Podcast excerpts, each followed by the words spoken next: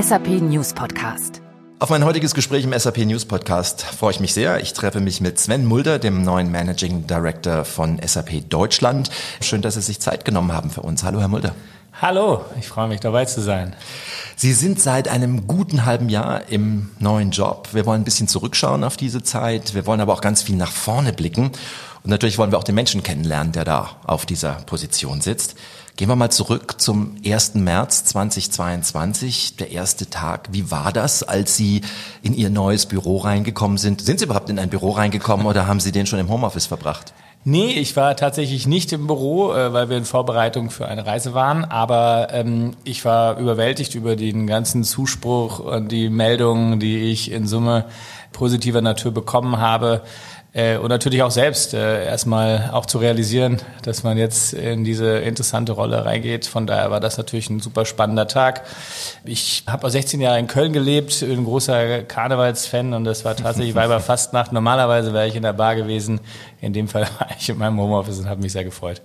Man startet in so einen Job ja mit gewissen Zielvorstellungen. Was waren Ihre drei wichtigsten, wenn man das so auf den Punkt bringen kann. Einmal im Verhältnis nach außen, zu Kunden, zu Partnern, aber auch nach innen. Ja, für mich war das Wichtige, dass ich auf jeden Fall auch äh, ja, der MD für die gesamte Organisation sein wollte. Das war mir wichtig intern. Ich äh, für mich ist eines der großen Themen die Transformation, die wir unweigerlich auch als SAP durchlaufen, entsprechend erfolgreich zu treiben und äh, natürlich auch äh, ja, Mehrwerte für unsere Kunden und Partner zu schaffen. Ja. Und äh, das waren für mich so die drei wichtigsten Themen ähm, und ähm, von daher intern einfach auch da zu sein, zuzuhören, äh, Verständnis äh, ähm, von den Leuten zu bekommen und einfach viel dazu zu lernen. Wir sind jetzt Mitte September angekommen, gutes halbes Jahr, wenn Sie zurückblicken. Liegen Sie gut? Ja, also ich würde schon sagen, ich habe viel zugehört, sowohl bei unseren Kolleginnen und Kollegen. Äh, ähm, ich hab, war viel bei Kunden, ich war viel mit Partnern unterwegs. Ich glaube, das kann man sicher sagen. Wir haben gute Aktivitäten gestartet, auch für unsere Transformation. Wir sind dabei, auch die Strategie und den Plan für die nächsten drei Jahre äh, zu finalisieren, äh, was eben die Grundlage auch für die für unser Transformationsvorhaben äh, darstellt. Und ähm, von daher würde ich sagen, sind wir einigermaßen on track, ja. Bevor Sie in diese Position gerückt sind, waren Sie Senior Vice President, Head of Strategic Customers Segment in der Region Mittel- und Osteuropa. Da war Ihr Terminkalender, ich würde jetzt mal sagen, zu 100 Prozent gefüllt. Wie viel Prozent sind es jetzt? sind noch ein wenig mehr. äh, ja, äh, sind natürlich auch noch einige Dinge dazugekommen, wie repräsentative Aufgaben und sonstiges. Also ich habe vorher auch schon, wie Sie sag, äh, sagten, einen vollen Kalender, aber es ist noch ein bisschen voller geworden, ja, das kann man sagen. Was hat Ihnen Alex Kläger, Ihr Vorgänger, bei der Staffelübergabe mit auf den Weg gegeben? Dass ich so bleiben soll, wie ich bin und dass wir das gemeinsam äh, managen werden. Gehen wir nochmal zurück auf diesen 1. März. Sie sind in Ihre neue Rolle zu, äh, in SAP zu sehr bewegten Zeiten gekommen. 1. März, fünf Tage vorher, hatte Russland die Ukraine angegriffen. Wie sehr hat das Ihren Start beeinflusst? Also erstmal muss man von der persönlichen Sicht natürlich äh, ein, ein tragisches äh, Erlebnis und Ereignis, mit dem man, glaube ich, äh, oder alle nicht gerechnet haben, dass das tatsächlich passiert. Ich will es mal so sagen. Äh, von daher natürlich, was das angeht, sehr bewegend, weil ich habe auch Kinder und dann denke mal, was die schon in der kurzen Zeit jetzt auch erleben, Corona, Krieg und so, schon sehr bewegend für, für mich. Ähm, und natürlich schon erste Gedanken, okay, was bedeutet das denn auch für uns? Was bedeutet das äh, sowohl äh, für uns als Gesellschaft? Was bedeutet das für uns als SAP? Und da schwirren einen dann schon äh, viele Gedanken durch den Kopf. Ähm, aber ich muss dazu sagen, es waren so viele Eindrücke, dass natürlich auch viele andere Dinge überwogen mhm. sind. Und das hat sich natürlich jetzt mit der Zeit dann entsprechend auch stabilisiert. Mhm. Bevor wir weiter nach vorne schauen, ähm, Ihre Stationen vor SAP, Siemens Nixdorf, Fujitsu, ähm, CA Technologies, äh, wo zieht sich für Sie in Ihrer Laufbahn äh, ein, ein roter Faden durch? Wo sehen Sie Gemeinsames, äh, aber vielleicht auch Gegensätzliches, Komplementäres, Aspekte, die Sie immer wieder weitergetrieben mhm. haben? Also grundsätzlich kann man sagen, dass ich tatsächlich immer Sales und Sales orientiert gearbeitet habe, also immer mit Kunden und Menschen. Das ist sicherlich etwas, was sich durchgängig darstellt. Ich war auch immer in der IT, äh, denke, äh, das ist auch äh, etwas, was dazu gehört. Und für mich war auch in der Entwicklung immer wichtig, sich weiterzuentwickeln, auch neue Themen dazu zu lernen. Und für mich war in der Betrachtung immer auch komplementäre Dinge dann dazu zu gewinnen, weil ich habe, wie gesagt, viel Services gemacht, Hardware-Infrastruktur, ähm, Licenses ähm, und äh, das hat sich immer dann durch die jeweiligen Stellen ganz gut ergänzt und äh, mich persönlich auch entsprechend abgerundet äh, und zu dem gemacht, was ich jetzt bin. Ja, und immer aber auch nah am, am Kunden. In Ihrer letzten Position ging es um strategische Partnerschaften auch, es ging um Co-Innovation. Welche Rolle spielen diese strategischen Partnerschaften für Sie, für SAP? Was macht die aus? Ja, ich denke mal, dass äh, strategische Partnerschaften essentiell wichtig sind äh, für uns als SAP, aber auch für unsere Kunden, weil sie ein Zeichen dafür ist, dass man gemeinsam etwas erreichen will. Äh, das ist auch ein ja, eine wirkliche Partnerschaft ist und keine Lieferantenbeziehung im eigentlichen Sinne, dass man wirklich als Trusted Advisor gegenseitig schaut, wie man sich weiterentwickeln kann, wie man Mehrwerte generieren kann, wie man auch für die Gesellschaft etwas tun kann, was einen Mehrwert darstellt. Deswegen halte ich strategische Partnerschaften für sehr wichtig. Und das Thema Co-Innovation ist natürlich auch ein wichtiger Aspekt, um ja, Innovation ist äh, die Zukunft, Innovation ist äh, für unsere Wirtschaftsteilnehmer relevant, um auch erfolgreich am Markt zu bleiben. Das gilt auch für uns. Äh, und die Kombination von den jeweiligen Know-how, was der jeweilige Partner mitbringt, ist natürlich äh, eine beste Kombination, um daraus auch was Tolles zu entwickeln. Und die Idee unserer Co-Innovationen liegen ja auch häufig darin, dass man in der Tat nicht individuelle Co-Innovation für einen individuellen Kunden äh, äh, vorantreibt, sondern wirklich auch Möglichkeiten eröffnet, an denen dann auch viele Kunden aus einer Branche partizipieren können. Wir haben auch einen Podcast gemacht zu diesem Thema, kann man sich auch noch mal äh, ein, ein bisschen rückbeziehen drauf. Wer profitiert denn da mehr, der Kunde oder SAP bei Co-Innovation? Also wenn ich, wenn mir das richtig lebt, beide gleichermaßen. Sonst wäre es aus meiner Sicht keine Partnerschaft. Wo man schauen muss, ist, wie wenn es halt so One-Off-Koinnovationen sind, äh, dann kann der Mehrwert möglicherweise stärker beim Kunden liegen. Aber äh, auch das ist äh, als Dienstleister für unsere Kunden in gewissen Fällen absolut in Ordnung. Können Sie äh, zu den strategischen Partnerschaften uns ein, ein Beispiel, ein Leuchtturmbeispiel geben, wo sich das besonders gut darstellen lässt? Was sicherlich spannend ist, wir haben uns vor einiger Zeit entschieden, auch im Umfeld der Utility-Industrie Fokus äh, zu legen und auch dort das ganze Thema S4 und die entsprechende Transformation mit äh, Anforderungen und Funktionalitäten für den Utilities-Markt entwickeln und äh, haben da aus meiner Sicht einen sehr, sehr guten Startschuss äh, hingelegt, um eben mit der E.ON gemeinsam innovative Technologien für diese Industrie zur Verfügung zu stellen. Und ähm, ja, das ist, wie strategische Partnerschaften eben sind, noch voll im Gange. Ja. Das heißt, äh, wir sprechen von großen, relevanten Projekten, aber wir sind da auf einem guten Weg und wollen damit natürlich auch äh, uns weitere Möglichkeiten in diesem Segment eröffnen und ein relevanter oder noch relevanterer Player in dem Utility-Markt auch in Deutschland sein. Bei allen fachlichen Themen, wenn Sie zurückdenken, gab es Erlebnisse, ganz persönliche Erlebnisse mit Kunden, die Sie besonders bewegt haben? Grundsätzlich gibt es da sicherlich einige, aber was, was bei mir immer sehr prägnant hängen geblieben ist, ist, wenn ich mit Kunden in Eskalationen war. Ja, also weil dann die Intensität des Austausches immer sehr intensiv waren. Ja, Gibt diverse, muss ich dazu sagen, im Laufe meiner Zeit. Aber das Gute war, und das ist dann vielleicht die Erlebnisse, dass wenn man aus einer sehr schwierigen Eskalation wirklich dann so Erfolge, dass der Kunde einem sagt, jetzt haben sie sich wirklich auch als äh, Mensch als auch als Unternehmen bewiesen, ein Partner zu sein, äh, weil wie gesagt in der in den schwierigen Phasen äh, zeigt sich halt, ob jemand da ist und das auch unterstützt und äh, daraus habe ich tatsächlich auch äh, sehr sehr gute und enge Beziehungen bis hin zu Freundschaften entwickelt. Also von daher ist das äh, für mich so äh, freudige Erlebnisse. Wie können Sie sich Ihre Kundennähe in Ihrer jetzigen Position noch bewahren? Wir haben ja gerade schon gesagt, der ähm, Terminkalender ist über 100 Prozent voll. Ja, also ich meine, das ist das Schöne an der SAP, äh, weil sie davon lebt und eine Kultur hat, sehr kundenorientiert und kundennah zu sein.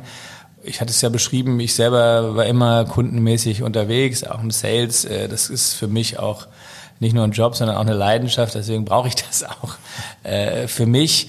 Aber glücklicherweise sind wir darauf ausgerichtet, dass auch meine Rolle äh, auch in den Vertriebsprozess aktiv mit eingebunden wird und somit habe ich auch weiterhin äh, sehr, sehr viele Möglichkeiten, ähm, eben mit Kunden und Partnern im Austausch zu kommen. Also von daher muss ich sagen, ist es äh, tendenziell sogar eher mehr geworden in meiner jetzigen Rolle, weil natürlich die Anzahl der Kunden, äh, vorher waren es ja äh, unsere 70, 17 strategischen Kunden mhm. und jetzt ist es äh, dann ganz Deutschland, von daher eher noch mehr geworden.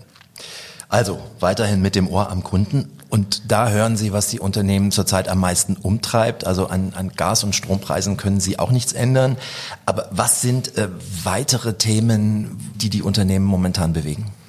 Ja, Sie haben schon Themen angesprochen. Ich meine, das Thema Energie ist natürlich ein Riesenthema, weil es einfach auch einen Impact auf natürlich die Wirtschaftlichkeit, äh, die Produktion, mit sich bringt, aber auch natürlich das ganze Thema der Lieferketten. Das ist natürlich auch ein Riesenthema, was unsere Kunden bewegt. Das Thema der Inflation es ist ein, was sich aus diesen Themen heraus ergeben haben. Auch Corona ist nach wie vor äh, nicht völlig äh, verschwunden und eine gewisse Obacht, so will ich es mal nennen, ist da, wie sich dieses Thema dann letztendlich auch jetzt Richtung Herbst und, und dann auch Winter wieder entwickeln wird. Also sind das sicherlich äh, spannende Themen, die sehr aktuell sind. Ansonsten ist natürlich das Thema Sustainability äh, ein, ein sehr, sehr wichtiges Thema auch nach vorne, mit denen sich unsere Kunden sehr intensiv auseinandersetzen. Und natürlich auch Innovation, ja, mhm. weiterhin und die dafür notwendigen Voraussetzungen zu schaffen, die häufig eben auch auf Digitalisierung fußt und somit natürlich auch das ganze Thema Digitalisierung auch sehr stark äh, bei unseren Kunden präsent sind, weil auch Corona hat gezeigt, ja, von heute auf morgen eben keine Möglichkeiten mehr äh, von äh, Büros aus zu arbeiten und, und auch äh, führt natürlich dazu, dass da auch viel, äh, also für viele auch ja, ein Warnschuss war, die nicht adäquat vorbereitet waren. Ich glaube, dass das auch nochmal ein großes Thema ist. Also das sind so die großen Themen aktuell, würde ich sagen. Lassen Sie uns ein bisschen was davon vertiefen. Also Nachhaltigkeit, glaube ich, momentan bei den meisten ein Thema, was ganz oben angesiedelt ist. Ist es schon genug oben angesiedelt? Sie sprechen mit Kunden oder haben dann manche noch so ein bisschen Nachholbedarf? Na, das Interessante bei dem Thema Nachhaltigkeit ist eigentlich, dass es schon oben angekommen ist und dass sich auch die meisten, auch gerade die großen Unternehmen, auch ja schon eigene Ziele vorgenommen haben. Ähm, das Thema ist äh, die Operationalisierung und die tatsächliche Messbarkeit und, und somit letztendlich die Durchdringung in Unternehmen, um das Ganze tatsächlich auch zu messen und somit natürlich nochmal eine andere Bedeutung beizumessen. Und, und da, da ist sicherlich äh, auch noch viel Fragezeichen. Wie machten wir das? Ja, äh, ähm, wie sollten wir das aufbauen? Aber ähm, und da können wir auch mit unseren Lösungen und unseren Ansätzen gut helfen. Aber ich sag, die Thematik ist angekommen, auch auf obersten Level. Ziele sind auch vom Grundsatz her da. Jetzt geht es tatsächlich darum, wie kann ich das äh, durch Unterstützung auch von IT letztendlich auch von uns äh, umgesetzt werden. Und da führen wir super interessante Gespräche, arbeiten auch an unterschiedlichen Co-Innovationen mit Kunden. Also das wird uns sicherlich noch begleiten. Aber wir kommen jetzt quasi von, von dem mehr Awareness äh, zur Operationalisierung, so würde ich es mal sagen.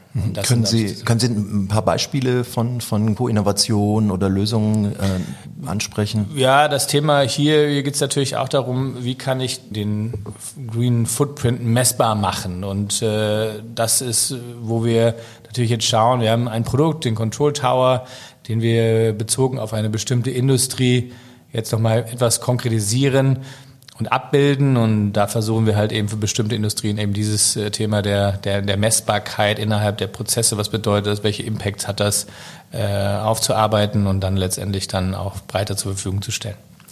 Die Supply Chain Thematik, äh, da ist auch nicht wirklich äh, ein allzu großer Silberstreif am Himmel zu sehen. Wie unterstützen Sie da? Ja gut, ich denke mal, das ist ja auch ein relevanter Aspekt unserer Strategie. Deswegen ist unsere Strategie aus meiner Sicht eben auch so relevant, weil eben genau die beiden Punkte, sowohl das Thema Nachhaltigkeit, Sustainability, als auch eben das Thema Supply Chain, eine ganz große Rolle spielen. Wir haben das größte Business-Netzwerk der Welt, können tatsächlich auch Unternehmen dabei helfen, kurzfristige Alternativen für Lieferengpässe zu finden über unsere Software. Und von daher helfen wir da viel. Also beispielsweise hat äh, ähm, jetzt gerade äh, Christian Klein einen Termin mit Herrn Zelensky, der uns als SAP bedankt hat, dass wir in der Ukraine die, die Medizinversorgung durch den Einsatz unserer Technologien unterstützt hat. Und das, das denke ich mal, ein tolles Beispiel, wo man auch sagen kann, ja, ähm, improve people's life, mhm. weil das letztendlich genau darauf einzahlt. Also von daher sind wir da, denke ich, sehr, sehr gut aufgestellt tatsächlich. Eh schon, aber gerade in dieser Zeit äh, mit, der, mit der Möglichkeit unserer Einsatzlösungen dann auch schnell reagieren zu können und somit letztendlich Engpässe auch zu vermeiden. Sie haben äh, angesprochen, SAP ist natürlich in einer eigenen Transformation. Sie unterstützen Unternehmen bei der Transformation. Ein Begriff, der einfach fest dazugehört, ist, ist die Cloud. Ist das für Unternehmen heutzutage eine Selbstverständlichkeit oder muss man da immer noch von Ihrer Seite aus anstupsen. Unterschätzt es nicht, die Cloud ist wichtig. Auch da muss man mittlerweile sagen, dass wir, glaube ich, über diesen Punkt äh, hinweg sind, äh, dass die Relevanz der Cloud und die Mehrwerte der Cloud nach vorne, es gibt natürlich immer Ausnahmen, schon gesehen mhm. werden. Aber ich glaube, es geht tatsächlich mehr darum, wie, in welcher Geschwindigkeit, in welchen äh, Bereichen, weil je größer und je komplexer Umgebungen sind, desto komplexer ist eben auch die Umsetzung. Und von daher ist eigentlich mal die Fragestellung, okay, welche Mehrwerte kann ich durch den Einsatz von Cloud machen, um es nicht einfach nur äh, nur Cloud zu machen, sondern eben auch, weil darum geht es ja, wo sind die Mehrwerte für die Kunden? Ähm, und, und die gilt es herauszuarbeiten, die gibt es dann entsprechend äh, adäquat zu planen, damit die Umsetzungen stattfinden. Also von daher würde ich mal sagen, Cloud ist überall angekommen. Jetzt geht es auch da äh, darum, äh, ja, das sinnvoll nutzbar für die Kunden zum Einsatz zu bringen. Und da müssen wir natürlich viel helfen. Ja, es ist ein Geschwindigkeitsthema aus, aus meiner Sicht, äh, dass wir Kunden davon überzeugen müssen, äh, eben schneller den Weg zu gehen, um ja, Time to Market, äh, frühere Innovationen, Agilität wirklich auch zu leben und zu nutzen. Und von daher ist das eigentlich mehr die Hauptaufgabe. Nicht unbedingt Cloud ja, nein, sondern mehr wie und in welcher Geschwindigkeit. Also da auch wirklich ein Innovationspotenzial zu erkennen. Absolut. Es gibt einmal so die guten alten Unternehmen, die es schon immer gab, die teilweise da große Probleme haben, weil sie irgendwelche Legacy-Systeme nicht so ohne weiteres aus der mhm. Welt geschafft kriegen. Auf der anderen Seite gehören zu SAP-Kunden auch immer mehr junge Unternehmen, Startups auch. Haben die es leichter? Sind die beweglicher oder stehen die am Ende vor den, denselben großen Aufgaben? Die haben auch natürlich andere Challenges. Der, der Vorteil äh, ist sicherlich, dass sie eben keine Legacy haben und letztendlich auf neuesten Technologien äh, entsprechend aufsetzen können. Und da unterstützen wir natürlich auch äh, als SAP, äh, weil wir natürlich auch äh, zum einen die Wirtschaft in dem Kontext unterstützen wollen. Auf der anderen Seite, dass natürlich auch die nächsten Unicorns und großen Unternehmen sein können, die auf Basis unserer Technologien auch groß geworden sind. Aber sie haben sicherlich den Vorteil, ähm, dass sie eben keine wirkliche Legacy haben. Ja, ähm, auf der anderen Seite mit äh, zunehmender Größe braucht Strukturen, braucht es Prozesse auch, äh, ja, und, und dann fangen äh, Themen auch an, schwieriger zu werden. Ähm, und man muss sich eben auch durchsetzen. Ja, also äh, weil nicht jedes äh, junge Unternehmen und jedes Startup schafft es am Ende. Ja, ein Großteil der Unternehmen schaffen es nicht die ersten zwei Jahre. Äh, das heißt, da geht es darum, sich auch wirklich nicht nur rein auf die Technologie zu konzentrieren, sondern auch in Summe zu schauen, wie finde ich Partner, wie kann ich die interessanten Produkte auch in den Markt bringen. Also etwas andere Challenges als vielleicht andere. Aber ähm, wie gesagt, ist ein bisschen anders gelagert, würde ich mal sagen von jungen Unternehmen zu jungen Talenten. Vielleicht für die mal ein Blick nach vorne.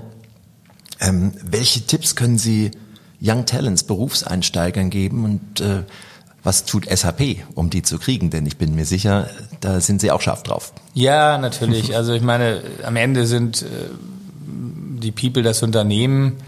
Von daher ist das natürlich für uns auch ein, auch ein Riesenthema und äh, bemühen uns natürlich in Summe auch was, äh, was wir wirklich inhaltlich alles tun, was unsere Außenwahrnehmung tun, damit äh, auch äh, ja Talente Interesse haben an an der SAP.